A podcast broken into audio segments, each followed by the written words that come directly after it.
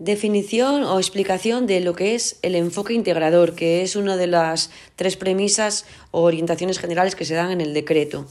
Eh, se trata de interrelacionar conocimientos, destrezas, capacidades y habilidades, actitudes dentro de un, aula, de un área y entre diferentes áreas para que el aprendizaje sea más funcional, ya que se utilizan y se organizan los contenidos previos que ya se tienen para construir aprendizajes nuevos.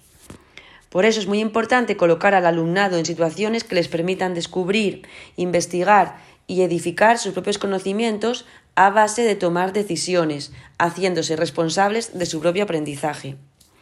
Si se busca que los alumnos aprendan por ellos mismos, el profesorado, además de diseñar las actividades de aprendizaje que favorezcan el descubrimiento,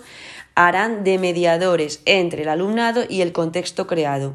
Para eso es fundamental buscar estrategias docentes de actuación grupal que se combinen con atención individualizada para poder adaptarse a los diferentes ritmos, intereses, capacidades, motivaciones, orígenes culturales o necesidades.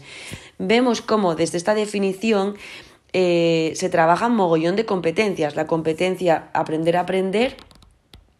porque eh, entre otras cosas se trabaja mucho la metacognición, donde los niños reflexionan sobre lo que aprenden, sobre lo que ya sabían y lo que ya saben, y también la de sentido de la iniciativa y espíritu emprendedor, porque vemos que, eh, que, que edifican sus propios conocimientos a base de tomar decisiones y haciéndose responsables de su propio aprendizaje.